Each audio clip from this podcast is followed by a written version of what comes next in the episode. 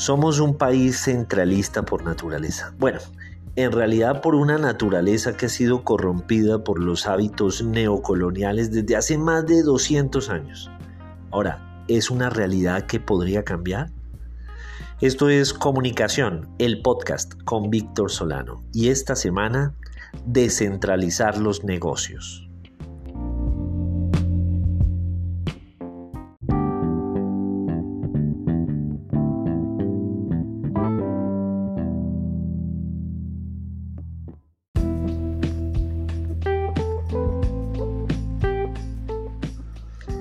En un territorio como Colombia, que creció durante muchas décadas como país rural, así se fue desarrollando, anquilosado en el tiempo, las conglomeraciones urbanas se convirtieron como en un punto de fuga, en el escenario para encontrar oportunidades.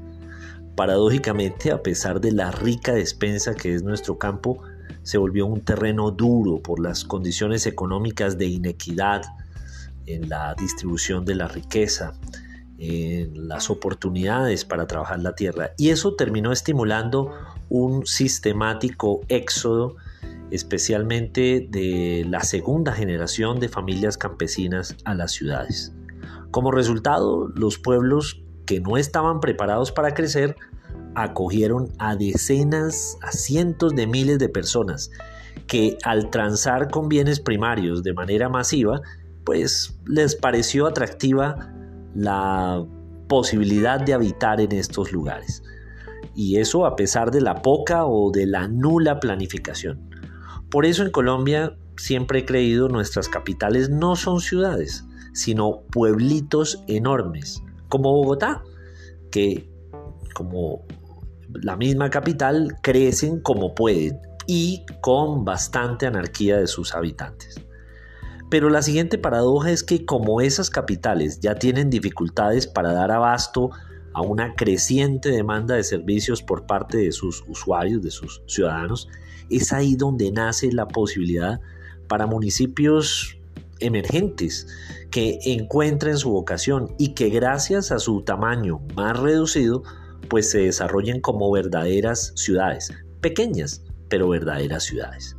Si estos municipios llegan a contar con emprendedores decididos a articular sus sinergias con actores de diferentes sectores productivos y con la voluntad política de sus gobernantes, pues allí pueden emerger nuevos nodos de negocios. La agroindustria, por ejemplo, podría hacer sinergia con el sector de la biotecnología y así crear emprendimientos con calidad de exportación.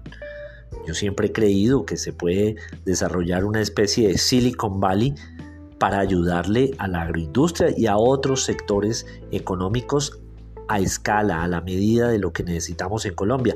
Y no por ello dejar eh, de perder la oportunidad para exportar ese tipo de servicios, de aplicaciones y de contenidos. Miren, en Socorro, a pesar de las dificultades eh, lo público, con la administración pública, para ser más exacto, los emprendedores se abren camino y allí espacios como el nuevo Coliseo de Ferias le apuntan a convertir al municipio en el principal centro de negocios ubicado en la vía entre Bogotá y Bucaramanga, por encima de Tunja, por encima de Barbosa y probablemente hasta de San Gil. Eh, por estos días se realiza allí en, la plaza de ferias y especialmente en el Coliseo eh, la feria ganadera. Ya van 107 años, es la segunda feria más antigua de Colombia. Pero ahora con una nueva visión más innovadora que busca integrar actores, que busca atraer a los grandes compradores, hacer ruedas de negocios y generar negocios por más de 4 mil millones de pesos. En otras palabras, están lejos ya en el tiempo esas ferias donde, de esas ferias de pueblo, y lo digo, sí, puede sonar con desdén, pero esas ferias donde pulula el trago y esos hábitos medio traquetos, ahora menos traguito y en cambio más ruedas de negocios, más la, existe más la posibilidad de la convergencia de tecnologías, como son pues las ferias profesionales.